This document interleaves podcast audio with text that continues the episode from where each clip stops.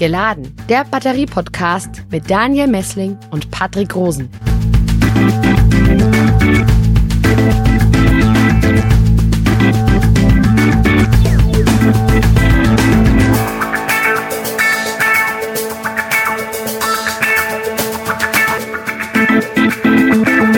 Herzlich willkommen zu Geladen, dein Batterie-Podcast für Elektromobilität, Energiewende und Batterieforschung. Grüß dich, Daniel. Hallo, Patrick. Daniel, heute machen wir mal ein kleines Experiment. Heute geht es in diesem Podcast erstmals nicht um Batterien im eigentlichen Sinne.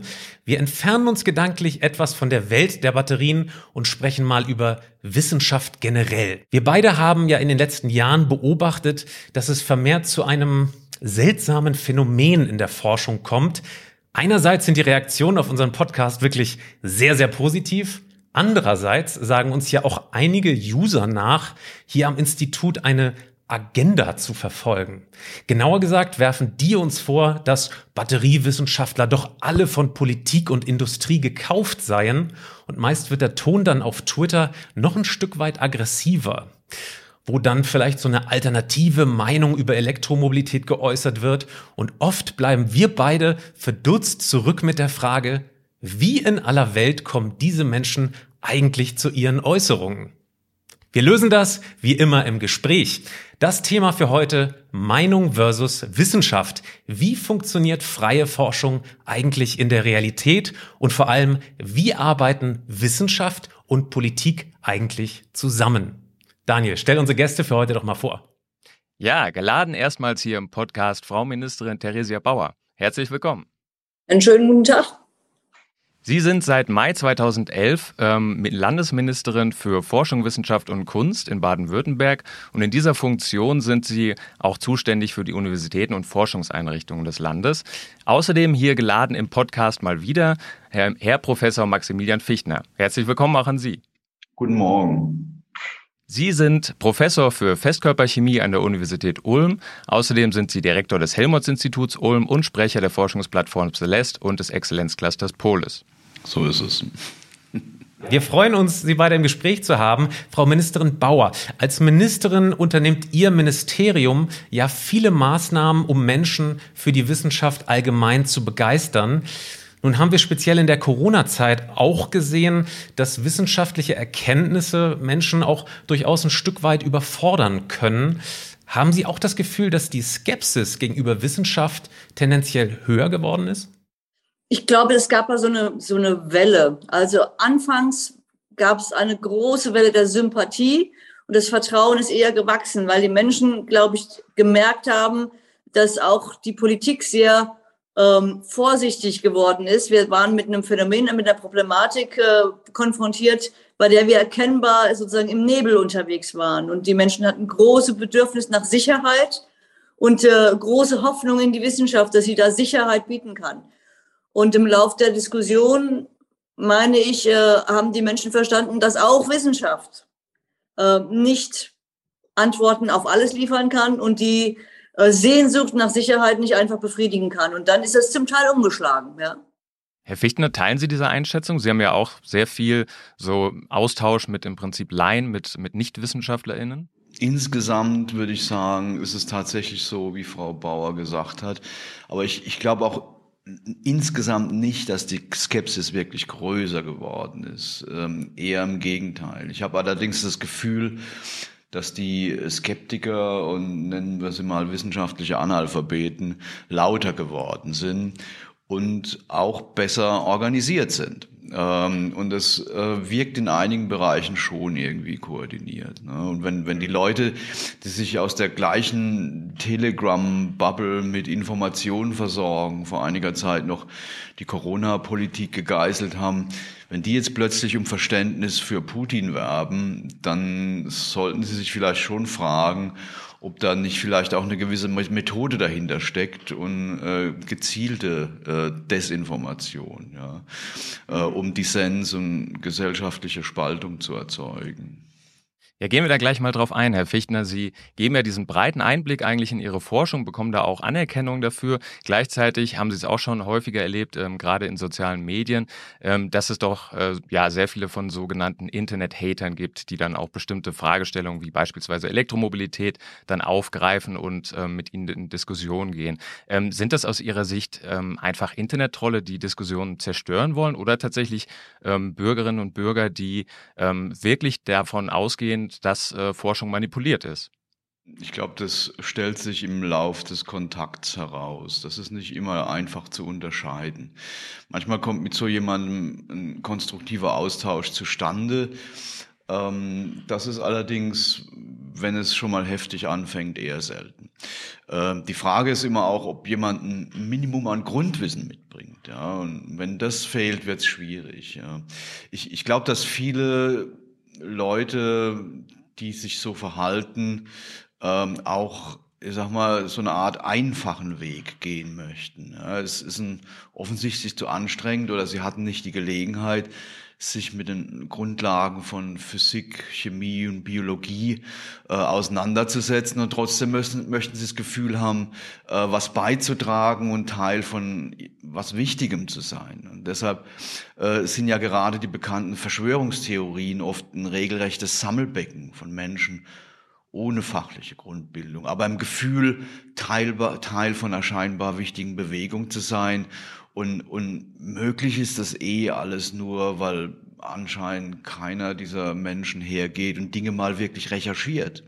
Äh, vieles löst sich in Luft auf, äh, wenn man die Behauptungen einfach mal auf den Prüfstand stellt und, und nach, äh, nachschaut, was denn die Person A oder B tatsächlich gesagt hat zum Beispiel. Sondern da wird irgendwas genommen, wird interpretiert und, keiner prüft nach, ob das überhaupt stimmt. Und das ist, äh, das ist sehr schade und das kann eigentlich, eigentlich nur als Konsequenz bedeuten, wir müssen versuchen, die Wissenschaft stärker in, in die Bevölkerung zu bringen, weil äh, das ist äh, der beste Immunschutz gegen solche Sachen. Das versuchen wir ja heute hier mit diesem Podcast. Frau Ministerin Bauer, wenn wir über Wissenschaftskommunikation reden, dann gibt es ja zwei Gruppen. Einmal die WissenschaftlerInnen wie Herr Fichtner, ähm, die wissen, wie man Forschungsinhalte kommuniziert. Zum Beispiel gibt es ja auch den Professor Drosten, der hat das in der Corona-Zeit ganz toll gemacht. Und dann gibt es eben PR-Beauftragte wie Daniel und mich, die äh, versuchen, Inhalte für die Öffentlichkeit aufzubereiten. Ähm, von welcher Gruppe von Menschen brauchen wir denn jetzt sozusagen mehr Manpower oder Womenpower? Ehrlich gesagt, ähm, nach meinem Geschmack gerne mehr von beiden. Ja, ich freue mich sehr und wünsche mir sehr, dass äh, WissenschaftlerInnen sich noch mehr beteiligen, indem sie die Themen, die die Menschen umtreiben, auch äh, in Bezug setzen zu ihren Arbeiten, Beiträge leisten zu dem, was gesichertes Wissen ist und vielleicht auch nicht. Und äh, Profis wie Sie, die äh, ein Gespür dafür haben, äh, in welchen Konstellationen, zu welchen Momenten, welcher Aufbereitung das vielleicht auch eine Freude macht, irgendwie beim äh, während man im Auto sitzt und fährt oder irgendwas anderes tut, äh, sich mit, mit einem guten Inhalt äh, bereichern zu lassen. Das ist ja mehr als Wissen. Ja? Wissen, Sie machen ja meines Erachtens auch eine gute eine Vermittlungsarbeit, die ja auch an Emotionen hervorruft. Und ich glaube, das ist gut, wenn auch aus der Welt der Wissenschaft man sich äh, mit dem Menschen so beschäftigt, dass man sagt, der hat nicht nur einen Kopf, der hat auch ein Herz, der hat Gefühle und wir wollen da auch ran. Frau Bauer, Herr Fichtner hat es äh, in der vorherigen Frage oder in der Antwort ähm, schon angesprochen, dass es vielleicht notwendig wäre, dass die Menschen mehr recherchieren. Jetzt ist es tatsächlich aber manchmal gar nicht so einfach. Es gibt dieses Phänomen ähm, des Confirmation Bias, ähm, also dieses Bestätigungsfehlers. Man kennt das aus der Kognitionspsychologie. Das bedeutet, dass man im Prinzip ja eher Informationen sucht oder dann auch findet, gerade durch Suchmaschinen, die die eigenen Vorurteile bestätigen. Äh, kennen Sie das denn aus, aus Ihrer Erfahrung? So in Bürgergesprächen auch? Ähm, ist Ihnen dieses Phänomen auch so im Alltag bekannt? Und ähm, was kann man da dagegen tun im Prinzip? Ja, also natürlich kenne ich das Phänomen und es macht mir auch wirklich Sorge. Äh, wir haben das ja nicht nur sozusagen als psychologische, äh, psychologisches Muster, wir haben es ja ganz stark in den sozialen Medien. Ja, also die Suchmaschinen reagieren ja darauf, was man sucht und irgendwie optimieren sozusagen das, was sie einen anbieten, je nach eigenen Präferenzen in sozialen Medien, äh, Instagram, aber auch TikTok. Ja, wir wissen, haben es noch nicht genau verstanden, aber der Algorithmus reagiert offensichtlich auf Vorlieben äh, und Reaktionsweisen eines jeden und verstärkt deswegen sozusagen die Blase der eigenen Interessen, Bilder, Argumentationsstrukturen. Und äh, wir machen uns auch für die Demokratie ein bisschen Sorgen, wenn jeder sozusagen nur in seinem Teich fischt und nur sozusagen mit den Seinen, mit den gleichen Meinenden und Denkenden sich austauscht, dann wird das mit der Kommunikation und der Verständigung immer schwieriger. Und wir müssen uns wirklich anstrengen, ähm, da in Verbindung zu bleiben und äh, mitzuhelfen, dass Menschen zumindest erkennen, dass unsere Öffentlichkeit immer stärker sozusagen dazu tendiert, Blasen zu bilden. Äh, wir beide als Wissenschaftskommunikatoren, also Patrick und ich, ähm, wir stehen tatsächlich hier in der Batterieforschung, ähm, vor allen Dingen, wir sind auch keine Naturwissenschaftler, das vielleicht als Hintergrund. Wir stehen hier manchmal vor dem Problem, ähm, dass uns nicht ganz klar ist, wie sehr wir eigentlich vereinfachen dürfen. Und gerade auch unsere Forschenden sind da auch teilweise uneins, inwiefern man wirklich dann, wenn man vereinfacht, vielleicht sogar was Falsches irgendwie darstellt äh, in Forschungsinhalten, wissenschaftlichen Inhalt. Herr Ficht, Kirchner, wie machen denn Sie das, das richtige Maß da in dieser Frage zu finden? Welche Tipps können Sie denn anderen WissenschaftlerInnen für die Kommunikation geben? Ich habe mal gelernt, ähm, dass es äh, wichtig ist, dass man auch Bilder verwendet. Ja, weil, weil man mit, mit, mit einer bildhaften Sprache Dinge oft leichter transportieren kann als mit der reinen Begrifflichkeit. Ähm, also nur mal als Beispiel. Ich, ich spreche ja, wenn, wenn ich über Speichermaterialien rede, oft davon, dass die Speichermaterialien so ein bisschen aussehen wie ein Blätterteig. Ja, ähm, das ist natürlich nicht richtig. Ähm, äh, und, und wenn ich dann sage, da krabbelt das Lithium rein und wird dann irgendwie an, an bestimmten Stellen festgehalten, dann ist es ähm, wissenschaftlich, kann da einer sagen, naja, der hat ja überhaupt keine Ahnung. Ähm, aber es beschreibt den Sachverhalt im Wesentlichen so, wie es von außen betrachtet stattfindet. Und das ist ja erstmal der Einstieg in diese ganze Sache. Und ähm, für, für, für den interessierten Laien ähm, ist es gut, weil er hat die wesentlichen äh, Dinge erfasst, die da vor, vor sich gehen. Er weiß natürlich auch, dass jetzt irgendwie in NMC-Material kein Blätterteig ist. Das weiß der auch. Ja. Ähm, und Dazu ist es aber erforderlich, dass der Wissenschaftler so ein bisschen von seinem sehr korrekten Wissensturm herabsteigt und sich auch so ein bisschen in die Betrachtungswelt äh, des Publikums versetzt. Ähm, wenn er bei einer korrekten wissenschaftlichen Beschreibung von Strukturen und Vorgängen bleibt, wird er die Menschen wahrscheinlich nicht erreichen. Dann ist gar nichts geworden. Mir ist es kürzlich gerade passiert, da habe ich mich ziemlich geärgert, auch als Wissenschaftler. Ähm, da war ich auf einer Wanderung im Meteoritenkrater in Steinheim. Ähm, das ist in der Ostalb. Wunderschöne Ecke, da gibt es so einen Lehrpfad und da sind so, Schautafeln aufgestellt. Ne? Ähm, da hat ein Geologe oder geologisch gebildeter Laie Besonderheiten des Kraters erläutert. Also ich fand es trotz zweimaligen Durchlesen ziemlich nutzlos, ja, weil das ist so geschrieben, dass ein normaler Mensch das nicht versteht. Und wir sollten, wir tun uns als Wissenschaftler keinen Gefallen, wenn wir stolz darauf sind, dass wir mal eine Sprache gelernt haben, die das alles irgendwie international äh, austauschbar und, und vergleichbar macht. Ähm, diese Sprache haben die Menschen, mit denen wir reden, nicht gelernt und wir müssen, müssen da lernen, auch irgendwie auf die Bedürfnisse und, und die, die Möglichkeiten zuzugehen, äh, die der Zuhörer hat. Das macht ja auch Spaß. Ja. Frau Bauer, ist es denn so, dass jeder Wissenschaftler, jede Wissenschaftlerin seine Forschung eigentlich sozusagen der Öffentlichkeit zugänglich machen muss? Muss das der Anspruch eines jeden Forschenden sein? Ich glaube, im Grundsatz, ja, sollte jeder sich bemühen, äh, es auch seinen eigenen Kindern oder der eigenen, äh, dem eigenen Papa erklären zu können. Also Leuten mit einem anderen biografischen und irgendwie äh, Background.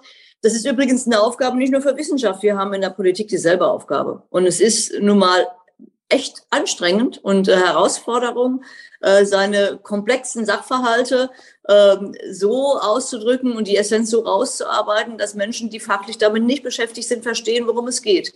Also ich glaube, wir haben im Grunde äh, da denselben Job äh, wie Wissenschaft auch bei dem, bei dem ähm, Rausarbeiten dessen, worum es äh, in der Substanz geht, bei dem, was wir tun. Ja, und das ist einfach werden, ist sehr schwierig. Ja, und äh, ich meine, ich glaube, es kann nicht jeder gleich gut. Man kann auch eine besondere Expertise entwickeln. Muss nicht jeder gleich weit kommen damit, aber dem, im Grundsatz den Anspruch zu haben, dass es keine hohe Schuld ist, ja, des Publikums zu verstehen, sondern auch eine Bringschuld ist von uns, etwas äh, weiterzugeben eine größere Öffentlichkeit, das finde ich schon richtig.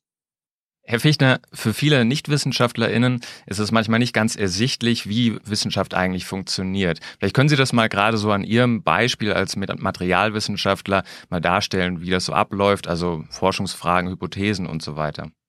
Naja, äh, ganz am Anfang steht da erstmal eine Idee. Ne? Das kann, das kann ein Wunsch sein, etwas zu verbessern oder der Wunsch, äh, eine seltsame Beobachtung zu verstehen, die ich gemacht habe.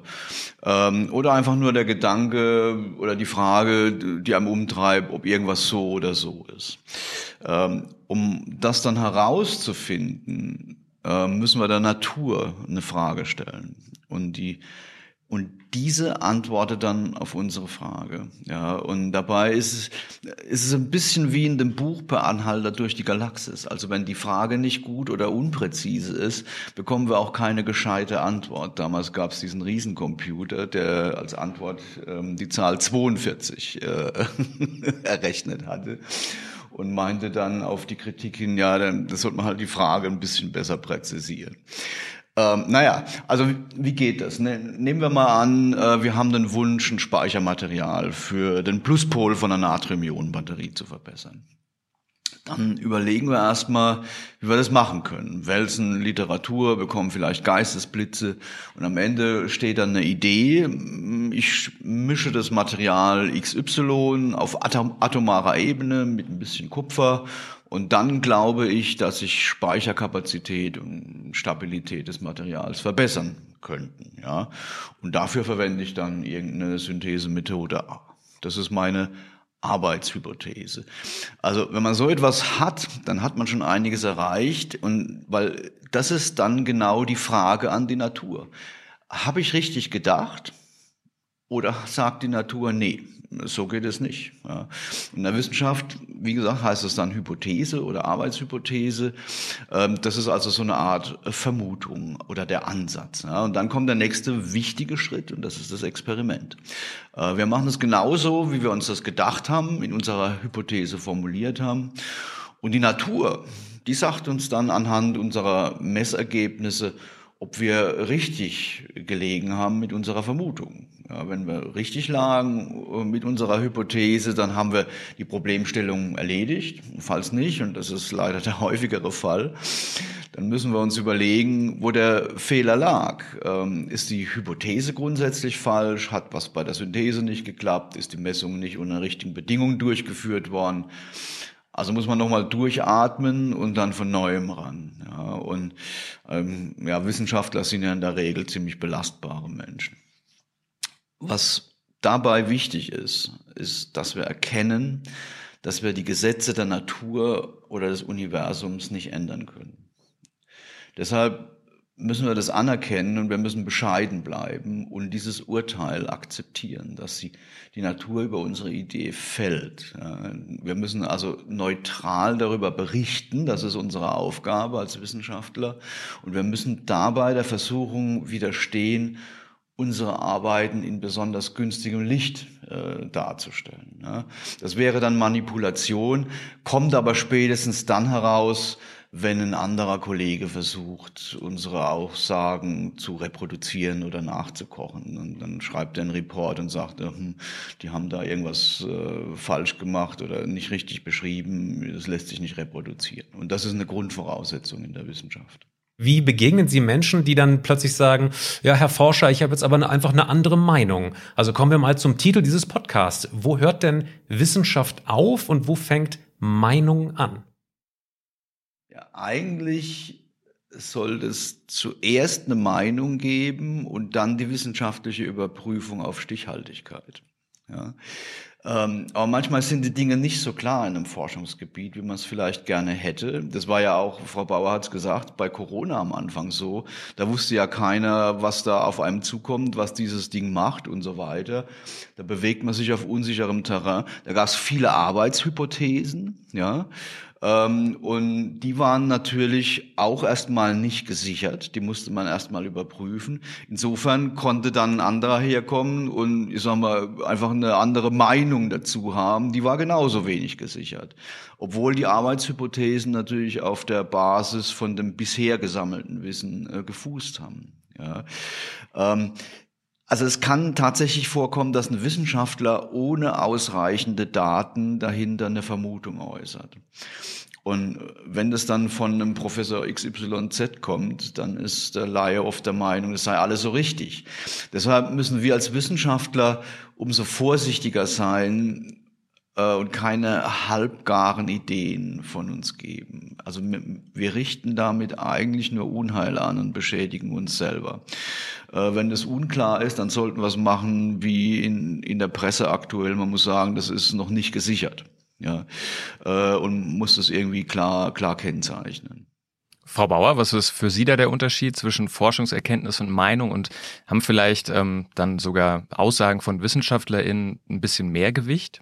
Na, ich glaube, die Sache ist sogar noch mal ein bisschen komplizierter, weil wir haben Meinungen zu Dingen, äh, die nicht sozusagen in einem vorläufigen Stadium sind und irgendwann haben wir es geklärt. Wir haben Meinungen zu ganz vielen Dingen, bei denen man sehr verschiedene Aspekte zusammendenken muss. Also man kann zum Beispiel der Meinung sein, wir sollten Alkohol verbieten, ist ja gesundheitsschädlich. Dieser Meinung kann man sein.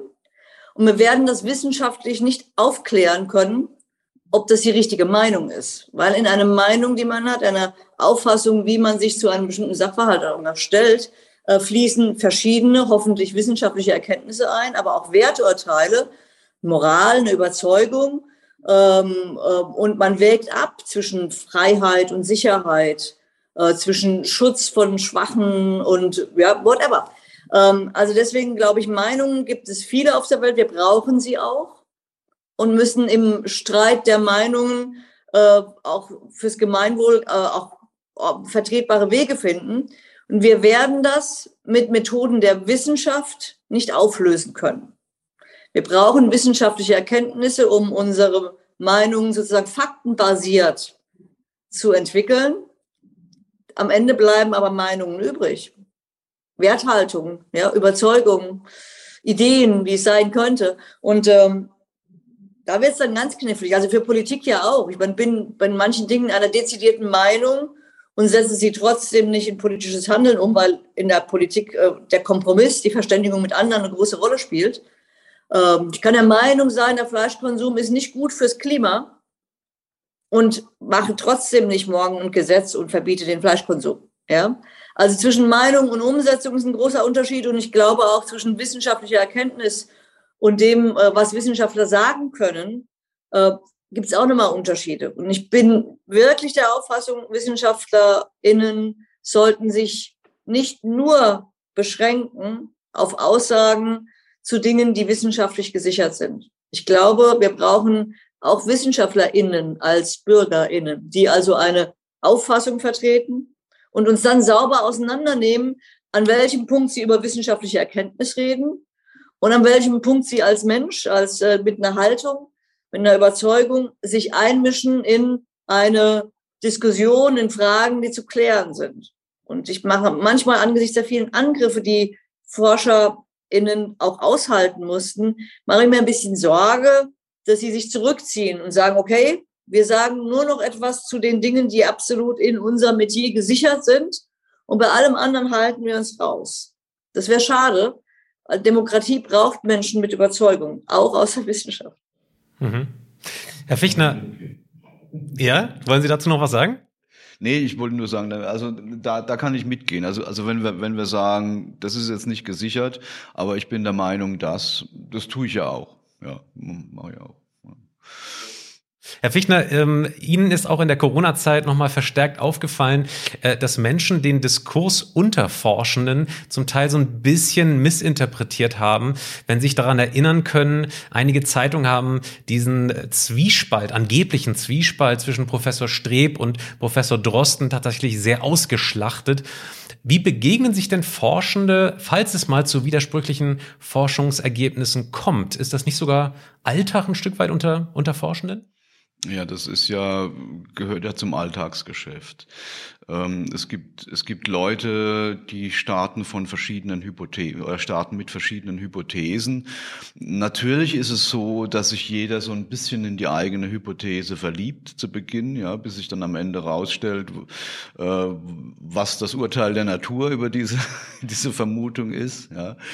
Aber das Schöne ist, ähm, dass sich am Ende ähm, dieses Prozesses etwas ergibt, äh, ja, und der kann ja manchmal über Jahre gehen, so ein, so ein Prozess. Da ergibt sich ein Ergebnis, ähm, was dann schlussendlich die mächtigste Erklärkraft hat. Also was man dann, was dann in der Lage ist, ähm, nicht nur vielleicht die, die vergangenen äh, Vorgänge äh, am, am besten zu erklären, sondern vielleicht auch noch richtig in die Zukunft zu schauen. Das äh, nennt man dann die Theorie. Ne? Es, es, es, gibt, es gibt auch viele Beispiele davon, wie, wie sicher geglaubte Theorien und Modelle ins Wanken gebracht wurden. Da gibt es ein ganz besonders schönes ähm, äh, aus dem 20. Jahrhundert. Ähm, da hat Niels Bohr, ich sag mal der Erfinder des Atommodells ähm, äh, aus Dänemark, der hat in Göttingen ähm, zu Anfang des 20. Jahrhunderts einen Vortrag gehalten und das ist ja Nobelpreisträger, hoch dekoriert. Äh, die Physiker saßen da alle äh, in Reihe und Glied und dann hat sich aus der letzten Reihe ein Student gemeldet äh, und hat gesagt, Ihr Modell ist leider falsch. Ich habe das nachgerechnet. Und der Student war Werner Heisenberg, also der spätere Begründer der nach ihm benannten Unschärferelation, Begründer der Quantenmechanik. Also sowas gibt's auch. Ähm, Heisenberg und, und Niels haben dann sehr lange äh, und, und Bohr haben dann sehr lange Spaziergänge gemacht. Der Heisenberg hat ihm hat dem Bohr das genau erklärt und der Bohr war letzten Endes d'accord damit. Und das ist sowas. Das ist ja immer so ein bisschen so ein Trennungsschmerz, den man hat. Man hat so eine Idee von irgendwas und man wird dann eines Richtigen oder eines anderen belehrt. Äh, entweder durch das Experiment oder vielleicht auch durch einen Kollegen, der einfach die überzeugendere, äh, ähm, das überzeugendere Ergebnis vorweisen kann. Ähm, und das ist, das ist sowas, was man als Wissenschaftler, glaube ich, lernen muss, sich von liebgewordenen Vorstellungen zu lösen. Weil wenn man es nicht tut, begibt man sich automatisch in eine Sackgasse. Man tut weder sich noch der Welt einen Gefallen. Frau Bauer, wie gehen Sie denn damit um, wenn Wissenschaft uneinig ist? Sie als Politikerin, Sie haben ja sehr viel auch mit WissenschaftlerInnen zu tun. Ähm, gerade auch speziell jetzt bei Technologien wie beispielsweise Elektromobilität oder E-Fuels. Also erstmal mein Vertrauen in Wissenschaft wächst, wenn sie sich uneinig ist, weil sie äh, dann äh, mir ze zeigen, dass sie seriös arbeiten. WissenschaftlerInnen äh, sind auf der, auf der Suche nach Wahrheiten und die sind irgendwie, das ist ja schön, eben von Herrn Fichtner beschrieben, und sind eigentlich immer auch vorläufige Wahrheiten. Solange bis jemand es noch besser weiß oder nochmal eine andere Facette hinzufügen kann. Also von daher glaube ich, äh, es ist nicht nur Normalfall, sondern es ist ein Zeichen für Qualität und Seriosität, wenn äh, Wissenschaft ringt darum, es noch besser zu verstehen äh, und sozusagen noch tiefer den Dingen auf den Grund zu gehen und dabei auch äh, zu unterschiedlichen Teillösungen und Ergebnissen kommt. Das mag, äh, das macht die Welt nicht einfacher. Ich glaube, wir werden dabei am Ende wirklich schlauer. Und äh, jetzt mal zu dem Thema äh, der unterschiedlichen äh, Energieversorgungslösungen äh, gefragt. Äh, die Wissenschaft hilft uns mit der Klarheit darin, was alles noch nicht klar ist oder welche Probleme noch offen sind, auch im Kopf äh, und bei den politischen Wegen offen zu bleiben, äh, uns nicht vorschnell festzulegen und zu glauben, es wäre schon alles geregelt. Also Technologieoffenheit kann zum Beispiel ein Resultat sein aus einem guten wissenschaftlichen Streit, bei dem man nicht weiß am Ende, welche Lösung die überlegene sein wird. Also ähm, sollten wir mal nicht in der Politik behaupten, wir seien schlauer und legen uns schon mal fest. Ja, Kann aber trotzdem sein, dass wir in der Politik hören, da gibt es verschiedene Ansatzpunkte und Lösungswege. Es ist nicht klar, welcher effizienter ist oder weniger riskant. Ähm, und wir müssen dennoch Entscheidungen treffen, weil wir nicht alle Wege gleichzeitig beschreiten können im Sinne einer Markteinführung. Kostet ja alles viel Geld. Also kommen wir manchmal trotzdem ein bisschen in Trouble, obwohl wir offen sein wollen gegenüber den nicht geklärten Fragen der künftigen Energieversorgungslösungen oder Speichersystemen, whatever. Ähm, wir müssen trotzdem sagen, wo geht unser Förderprogramm hin? Wo, welche Priorität äh, äh, setzen wir jetzt? Das versuchen wir, wenn wir schlau sind, möglichst gut abzusichern mit wissenschaftlichen Erkenntnissen. Und dennoch ist die Entscheidung, was kommt zuerst und was kommt später. Oder was fördern wir stärker und wo warten wir ein bisschen ab. Es sind am Ende Setzungen, die nicht nur auf der, auf der Frage nach, der, nach dem Wahrheitsgehalt basieren, sondern Akzeptanzfragen, Kostenfragen. Ähm, ja, also andere Kriterien spielen eine Rolle, wenn wir entscheiden, wohin die Reise in unserem Tun geht. Können Sie da vielleicht noch mal ein bisschen genaueren Einblick geben, wie beispielsweise in Ihrem Alltag jetzt, jetzt abläuft bei der Entscheidungsfindung? Laden Sie dann WissenschaftlerInnen zu sich ein oder ähm, lassen Sie Gutachten anfertigen oder können Sie da noch mal ein bisschen detaillierter erzählen, bitte? Es gibt verschiedene Instrumente, wie wir uns äh, beraten lassen. Äh, wir versuchen natürlich auch in den Fachgebieten, die wir haben, schlicht und einfach auch wissenschaftliche Erkenntnisse zu lesen, zur Kenntnis zu nehmen. Dann gibt es verschiedene Einrichtungen, die uns systematisch mit Rat und Tat zur Seite stehen. Ja, die Akademien der Wissenschaften oder Leopoldina in einer besonderen Weise, die auch bundesweit äh, Expertise sammelt und sagt, fragen Sie uns. Äh, man kann Sie auch bitten, darum uns Empfehlungen zu geben, wo Sie den Stand der Wissenschaft zu einer Frage zusammenfassen und uns dann eine Rückmeldung geben in einer besonderen Weise intensiv und eng war der Kontakt oder der Wissenschaftsrat ist auch so eine Institution, ja, da wo eigentlich zu bestimmten Fragen, die dann jetzt jetzt mal enger an dem an den Strukturen äh, von Innovation und Wissenschaft überhaupt, wie soll das organisiert sein, arbeiten, ja, also auch da bekommen wir Empfehlungen. In einer besonders äh, engen Weise haben wir zusammengearbeitet in der Corona-Zeit, als wir wirklich äh, konfrontiert waren mit der Pandemie, von der wir nicht wussten, äh, woher sie kommt, welche Folgen sie hat, wie gefährlich sie ist, wie sie sich verbreitet, all diese offenen Fragen. Ähm, und wir waren, für mich war das zum ersten Mal tatsächlich im Kabinett regelmäßig, äh, saß die ganze Regierung zusammen äh, und hatte einen Wissenschaftler am Tisch und wir konnten den Wissenschaftlern Löcher im fragen. Zu all den Fragen, die da aktuell nochmal dazugekommen sind. Bei manchen Fragen haben wir gemerkt, wir müssen da nochmal tiefer reingehen und konnten dann auch Forschung beauftragen.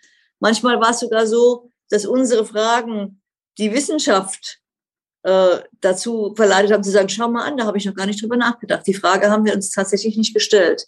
Also wir wurden klüger durch das, was Wissenschaft uns an aktuellen Erkenntnissen direkt ins Kabinett reingetragen hat. Und das ist erfolgt auf allen Ebenen. Ja, also im Landesparlament, es ist aber auch auf kommunaler Ebene verstärkt erfolgt. Auch auf Bundesebene gab es diese Beratungsgremien. Ähm, aber umgekehrt eben auch. Der enge Kontakt zu Politik mit unseren Entscheidungsbedarfen hat auch Fragestellungen der Wissenschaft verändert. Also die Forschung darüber, was Covid bei Kindern äh, äh, bewirkt, war durchaus auch ähm, angeregt durch die, durch die Not, die sie bei uns erlebt haben, weil wir diese Gruppe der Kinder und der Eltern ähm, nicht weiter beeinträchtigen konnten. Ja? Oder die Frage äh, nach äh, Long Covid ist ganz stark aus der Politik äh, an die Wissenschaft herangetragen worden. Sagen, bitte äh, forscht dazu mehr. Wir brauchen, wir brauchen tragfähigere Antworten. Herr Fichtner, dann lassen wir auch diese Gelegenheit hier nicht ungenutzt. Sie werden als Experte oft zum Thema Batterien, Wasserstoff und E-Fuels gefragt. Jetzt haben Sie hier eine Spitzenpolitikerin äh, sitzen. Was würden Sie denn der Landespolitik in Baden-Württemberg raten, wenn es um das viel zitierte Verbrennerverbot ab 2035 und die viel zitierte Technologieoffenheit geht? Die Technologieoffenheit, ich glaube, es ist für einen Wissenschaftler absolut äh, Grundvoraussetzung, dass er offen ist äh, für Technologien, für Ergebnisse, ähm, auch wenn sie ihm jetzt vielleicht äh, nicht passen, sage ich mal. Ja, das ist für einen Wissenschaftler absolut äh, notwendig.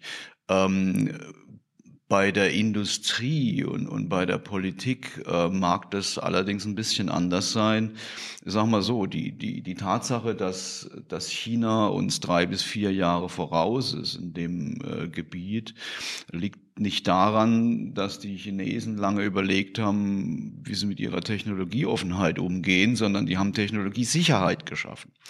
Ähm, und das ist ein Begriff, äh, der mir in dem Falle, also in Entscheidungsgremien noch ein bisschen zu wenig vorkommt, ähm, weil es, es muss an einem bestimmten Punkt mal klar sein, dass ein Rad, das rund ist, besser ist als ein viereckiges oder ein dreieckiges. Ähm, und, und ich denke, dass wir so einen Punkt äh, erreicht haben und dass man sich, äh, was zumindest die Antriebstechnik angeht, ganz klar in eine Richtung bewegen kann. Dass es da äh, natürlich Fälle gibt, die äh, damit nicht abgedeckt werden können, jetzt ich sage sagen mal Flugzeuge, Schiffe und so weiter, das ist, glaube ich, auch dem äh, äh, ja, eingefleischtesten Batterieforscher klar. Ähm, aber ähm, für, für jetzt den Pkw-Bereich, ich glaube, da gibt es ganz klare Lösungen. Und ich meine, man muss ja auch sagen, ähm, dieses Verbrennerverbot, was wir jetzt äh, so heiß diskutieren manchmal. Äh, ich bin ja neulich gefragt worden in der Sendung, wa warum äh, oder was, was bedeutet das Datum 2035? Äh, das hat keinen technologischen Grund, das Datum 2035. 2035 ist einfach das Datum, bei dem auch der letzte europäische Hersteller gesagt hat, bis zu dem Datum steigen wir aus dem Verbrenner aus. Und die Politik, die folgt eigentlich nur dem, äh, was die, äh, was die Industrie sowieso schon beschlossen hat.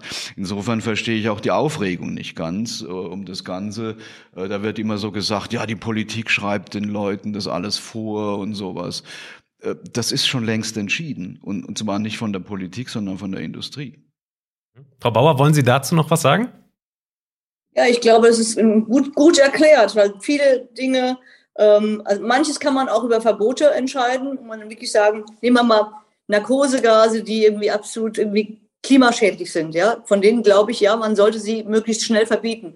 Da haben wir irgendwie sozusagen wissenschaftlich aufgeklärt und da sollten wir nicht warten, bis der Markt das regelt. Da sollten wir wirklich rangehen. Ja, aber bei anderen Dingen ist es wichtig, tatsächlich den Markt zu berücksichtigen. Das, was Unternehmen auch an, an, an Entscheidungen haben, wo sie auch äh, Arbeitsplätze schaffen und Wertschöpfung herstellen wollen. Wir sind ja als Gesellschaft davon abhängig, dass wir mit den Lösungen, die wir haben und denen wir auch erfolgreich sind, auch arbeiten. Von daher äh, geht es da auch nicht einfach nur ums Recht haben, sondern es geht irgendwie ums Erfolgreichsein als Gesellschaft als Ganzes. Und beim Thema Verbrennungsmotor ist es, glaube ich, ganz genau so erfolgt. Äh, wir haben darüber diskutiert. Wir haben über die Frage der sauberen Mobilität reden müssen, die Frage der Klimaneutralität. Aber die Entscheidungen über die Geschwindigkeit äh, haben am Ende die Unternehmen und der Markt selber getroffen. Ja. Dann lassen wir das mal so stehen für den Moment. Kommen wir nun zu einem neuen Teilthema und zwar Fake News, also Falschnachrichten. Seit dem Ukraine-Krieg äh, sind diese ja vielleicht noch mal so ein Stück weit politisch wichtiger geworden. Im Bereich der Wissenschaft, äh, so sollte man jedenfalls meinen, ähm, sollte es vielleicht weniger problematisch sein. Allerdings haben auch wir hier ein paar äh, eklatante Beispiele. Ich stelle Ihnen jetzt mal ein Beispiel im Bereich Batterieforschung vor für Fake News. Da gibt es eine Grafik, die im Internet kursiert kursiert. Und zwar ähm, beschreibe ich die jetzt mal ganz kurz. Im oberen Teil dieses Memes ist Greta Thunberg zu sehen, im unteren Teil ein afrikanisches schwarzes Kind. Greta Thunberg schreibt oben, I demand everyone drive electric cars now. Ich möchte, dass jeder jetzt ähm, elektrische Fahrzeuge fährt. Und das schwarze Kind unten sagt, We are mining the cobalt for your batteries as fast as we can, Greta. Wir ähm, bauen das Kobalt für deine Batterien, Greta, so schnell wie möglich ab. Herr Fichtner, Sie kennen das Beispiel. Können Sie das mal so ein bisschen richtig stellen? Was, was stimmt denn hier nicht? Ja, was ich, was ich besonders bedauerlich finde, ist, dass es von einem prominenten Vertreter des baden-württembergischen Landtags gepostet wurde. Ähm, und zwar keiner aus einer Ecke, wo man das normalerweise vermuten würde. Ähm, also ich, ich habe das nur, nur am Rande äh, verfolgt, habe aber mitbekommen, dass also weder äh, Greta Thunberg das so gesagt hat, äh, noch, ähm, dass das Kind, was unten abgebildet von einer Kobaltmine ist, sondern bei einer, von einer Goldmine. Ja. Ähm, was man sagen muss, ist ähm, dieses fortgesetzte Batterie- oder Kobalt-Bashing.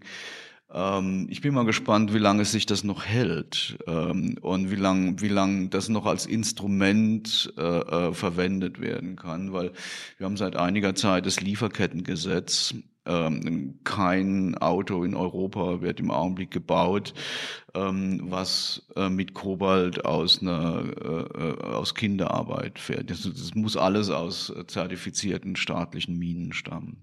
Äh, Kinderarbeit und Kobalt findet man eigentlich nur noch in chinesischer Billigelektronik.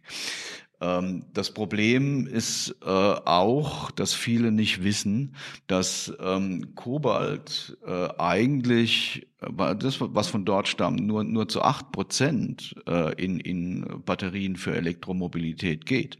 35 Prozent landen in Handys und Notebooks. Da ist nämlich anteilmäßig viel mehr drin äh, im Pluspol der Batterie und dann geht noch ein Haufen Kobalt in so Dinge wie veredelte Stähle, also Bohrer, Sägen, da ist Kobalt drin, ja, gehärtete Teile. Ähm, der Entschwefelungskatalysator für den Diesel ist mit Kobalt gemacht. Das sind lauter solche pikante Details. Und Kobalt ist definitiv am Verschwinden aus, aus der Batterie. Tesla hat jetzt angekündigt, oder die, die, die liefern jetzt schon 50 Prozent ihrer Flotte ohne Kobalt aus, äh, werden das auf 75 Prozent hoch äh, und die anderen folgen danach, weil die anderen Materialien auch billiger sind ja, und mittlerweile ähnliche Reichweiten erzielt werden können. Also das ist, da würde ich mal sagen, das ist gezielte Desinformation. Ähm, und die hoffen auch wieder, und da komme ich zurück auf den Anfang, die hoff, hoffen auch wieder, dass da keiner recherchiert.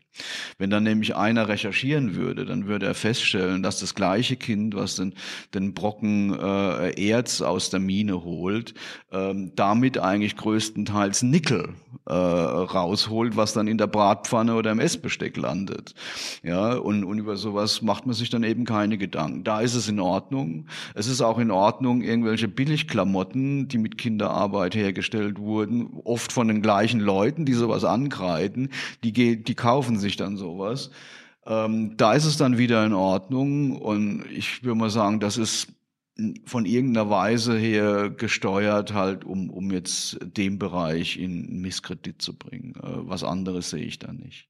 Frau Bauer, was kann denn Politik tun, um diesem Phänomen Fake News entgegenzutreten? Gerade auch vor dem Hintergrund, wie wir es gerade gehört haben, äh, dass auch teilweise Politiker selbst ähm, Fake News teilen.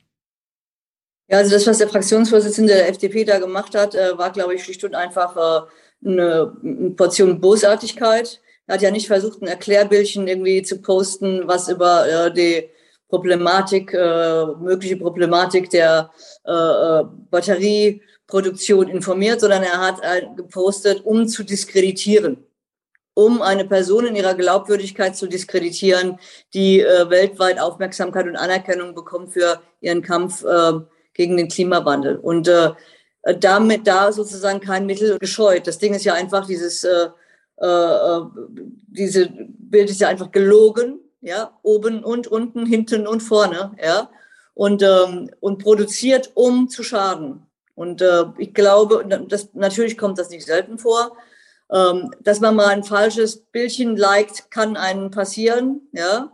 Äh, dann aber sollte man dieses entfernen, sich entschuldigen, klarstellen. Und äh, wir sind alle gehalten, Menschen zu stellen, die sich an einem solchen äh, Diskurs in einer solchen Art, Menschen auch aufzuhetzen, zu diskreditieren, beteiligen. Mit Fakten, mit Hinterfragen, mit Rückfragen, meinen Sie das ernst? Nicht drüber weggehen, sondern die Menschen konfrontieren damit, dass man nicht sorglos, ähm, auch im Internet nicht sorglos äh, mit solchen Beschuldigungen und Diskreditierungen umgehen darf, wenn man ernst genommen werden will. Ich glaube, äh, Herr Rülke hat viele Reaktionen erhalten und das war auch gut so. Sie haben es gerade schon gesagt, die nächste Frage an Sie, Frau Bauer, wäre gewesen, ähm, was wir als Forschungskommunikatoren, Daniel und ich, in so einem Fall denn eigentlich tun sollen. Bringt eine Richtigstellung von unserer Seite dann tatsächlich was? Ja, unbedingt. Richtigstellungen bringen was äh, und am besten auch, wenn sie schnell erfolgen. Wissenschaft ist ja auch gerne mal gründlich und versucht nichts falsch zu machen und oft kommen Richtigstellungen dann irgendwie zum Zeitpunkt, wo dann der Kaffee schon wieder kalt ist, ja. Das fällt Wissenschaft schwer und äh, Wissenschaftler haben auch noch was anderes zu tun, als irgendwie auf solche Dinge zu reagieren. Gerade vor so einem Hintergrund äh, sind Menschen wie Sie oder auch ein paar Netzwerke, die da auch im Werk sind, extrem wichtig, die schnell reagieren und sagen, halt, stopp, so ist es nicht. Ja. Und äh, also ist wirklich hochwillkommen. Ich glaube, es entfaltet auch eine gewisse Wirksamkeit, dass man erwischt werden kann, wenn man sich allzu billig macht beim Aufhetzen von Leuten. Herr Fichtner, populäre Vorurteile, die Ihnen immer entgegengebracht werden, ja, lauten ja entweder, Wissenschaftler sind doch eh von Politik und Industrie gekauft oder dann teilweise das Gegenteil. Im Elfenbeinturm können Sie als Forscher ja viel behaupten, da Ihre Beamtenpension ja gesichert ist. Wie ist das denn? Wie abhängig oder unabhängig arbeiten Sie denn von Industrie und Politik? Ja, mich würde mal interessieren, wie das funktioniert mit dem Wissenschaftler kaufen. Ja, das, das, also ich bin jetzt, ich bin jetzt seit mehr als 30 Jahren im Geschäft. Es ist noch nie jemand, weder von, von Politik noch von Wirtschaft, äh, an mich rangetreten und hat den Versuch gemacht, mich in irgendeiner Weise zu beeinflussen. Ja, äh, ich habe in meiner Karriere habe ich erstmal an Luftschadstoffen gearbeitet, dann habe ich mich äh, nach einer Zeit als Vorstandsreferent habe ich mich entschlossen, wieder zurück in die Wissenschaft zu gehen, habe eine Aktivität aufgebaut, auf, aus der jetzt äh, eine der deutschen Startups im Bereich E-Fuels hervorgegangen ist, die Firma Ineratec. Da ist ein, mein erster Doktorand ist, ist Gründer. Ähm, und dann habe ich mich dem Wasserstoff zugewendet. Das war meine freie Entscheidung ja, und hab, äh, war Vertreter Deutschlands bei der Internationalen Energieagentur. Das ist, da hat mich keiner dazu gezwungen. Und, und dann, äh, Ende der 2000er Jahre, ähm, kam verstärkt das Thema Batterien auf. Im Wasserstoffbereich war so ein bisschen die Lufthaus. Ähm, und dann haben wir uns diversifiziert und sind in die Richtung gegangen. Ähm, natürlich ist es so, dass es äh, Forschungsprogramme gibt, die von der EU, die von, von, von äh, BMBF oder BMWK oder, oder jetzt äh, vom Land aufgelegt werden, wo man sich bewerben kann. Frau Bauer hat es vorhin richtig gesagt, da wird dann halt von, den, von, den, von der Politik aus äh, versucht auch äh, vorzufühlen, was wird denn eigentlich gebraucht in Zukunft. Äh, wo, wo, müssen wir, wo müssen wir denn unsere äh, Aktivitäten ansiedeln? Äh, was müssen wir denn äh, ähm, äh, anstoßen? Ähm, das heißt aber jetzt nicht, dass man irgendjemand zwingt, das zu machen, sondern da werden einfach Fördermittel bereitgestellt, äh, die anerkanntermaßen wichtig sind. Also das ist ja jetzt nicht was, was sich die Politik von sich aus überlegt und sagt, wir, wir, wir gehen da jetzt einfach mal in die Richtung, und, und äh, fördern XYZ, sondern das ist ja was, ähm, was in der Gesellschaft bereits hochkocht oder in der Wissenschaft und wo man sagt, naja, in die, in die Richtung, ähm, da, da, da öffnen sich Möglichkeiten und das müssen wir mal äh, erforschen. Und so funktioniert das Ganze, aber, aber nicht, äh, dass da irgendwie jemand herkäme und sagt, äh, du musst jetzt unbedingt das oder jenes machen. Auch dieses, dieses Argument mit den Beamtenpensionen, das ist ja ziemlich lächerlich. Ich glaube, Bismarck hat es damals eingeführt, um die Beamten vor allem unabhängiger zu machen. Ja, äh, das ist ja genau andersrum. Ähm, und äh, wenn, wenn ich jetzt äh, statt, statt E-Fuels auf, auf Batterien forsche oder umgekehrt, ähm, dann führt es noch nicht dazu, dass ich mein Recht auf Beamtenpension verliere. Ja, das ist ja, das ist ja lächerlich, das Argument. Ja. Also ich, ich, denk, ich denke, es gibt eigentlich keinen Bereich, in dem man freier entscheiden kann, was man tut, als die Wissenschaft, ehrlich gesagt. Letzte Frage auch an Sie, Frau Ministerin Bauer. Ähm, wie unabhängig ist die Forschung in Baden-Württemberg und wie ähm, unabhängig kann Forschung generell überhaupt sein? Unsere Forschung, Wissenschaft ist äh, so unabhängig, wie, wie, sie nur sein kann, aufgestellt. Äh, wir achten Wissenschaftsfreiheit, äh, steht ja in unserer Verfassung auch. Und wir sichern das auch institutionell ab. Wir geben unseren Universitäten, Hochschulen äh, eine ordentliche Grundfinanzierung, so dass sie nicht sozusagen für jeden Schritt, den sie tun äh, müssen, sozusagen um irgendjemanden um Geld anfragen müssen. Es gibt eine Grundausstattung, es gibt die individuelle äh, Bezahlung, irgendwie meistens, nicht für alle, äh, äh für die Professoren ähm, in der Tat als Beamte. Das ist ein, ein echtes Privileg, dass ihnen, wie, wie Herr Fichtner eben auch schon gesagt hat, dass ihnen Unabhängigkeit zusichert, so dass sie nicht äh, in eine falsche äh, ja, Bittstellerposition gelangen und äh, müssen. Ähm, auch die Forschung, die dann sozusagen also Auftragsforschung oder Drittmittelforschung ist, ist so vielfältig aufgestellt, dass äh, die entsprechenden WissenschaftlerInnen und Einrichtungen die Möglichkeit haben, sich auch auszuwählen, wo sie sich denn bewerben um Geld. Und keiner wird abgestraft, äh, wenn er äh, Förderlinien, die da sind, nicht in Anspruch nimmt. Ich glaube umgekehrt, äh, wenn jemand tatsächlich äh, auf die dumme Idee kommen sollte, zu forschen, äh, um vorgefertigte, interessengeleitete Ergebnisse zu erzielen, dann werden Kollegen, Kolleginnen dieses schon offenlegen, äh, weil das entsprechende Datenmaterial und die Methoden ja nachvollzogen und dann auch korrigiert werden können. Äh, und ich bin wirklich stolz darauf, dass wir uns äh, als Gesellschaft genau so eine Wissenschaft wünschen und sie organisieren, es erlauben, dass dieses eine Institution, eine Instanz in unserer Gesellschaft ist, die durch ihre Freiheit und Unabhängigkeit in der Lage ist, uns zu überraschen, uns auch zu irritieren, uns auch zu widersprechen, uns zu motivieren, noch besser zu werden. Die Unabhängigkeit ist die Voraussetzung dafür, dass sie diese Rolle wahrnehmen kann. Und ich finde, sie tun das auch. Ein schönes Schlusswort, das war's für heute. Vielen Dank für Ihre Ausführungen, Frau Ministerin Bauer, Herr Professor Fichtner. Liebe Zuhörerinnen und Zuhörer, falls Sie jetzt noch Anregungen haben oder vielleicht auch sogar selbst aus der Wissenschaft kommen und mit äh, Wissenschaftskommunikation zu tun haben und gerne was darüber erzählen wollen, dann schreiben Sie es doch gerne in die Kommentare unter dem Podcast.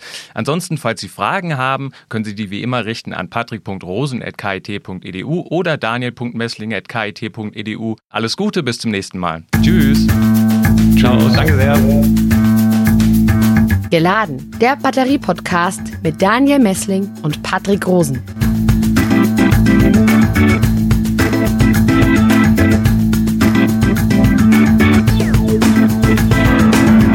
Dieser Podcast wurde produziert vom Center for Electrochemical Energy Storage Ulm und Karlsruhe, kurz Celeste einer Forschungsplattform des Karlsruher Instituts für Technologie, der Universität Ulm und des Zentrums für Sonnenenergie und Wasserstoffforschung Baden-Württemberg.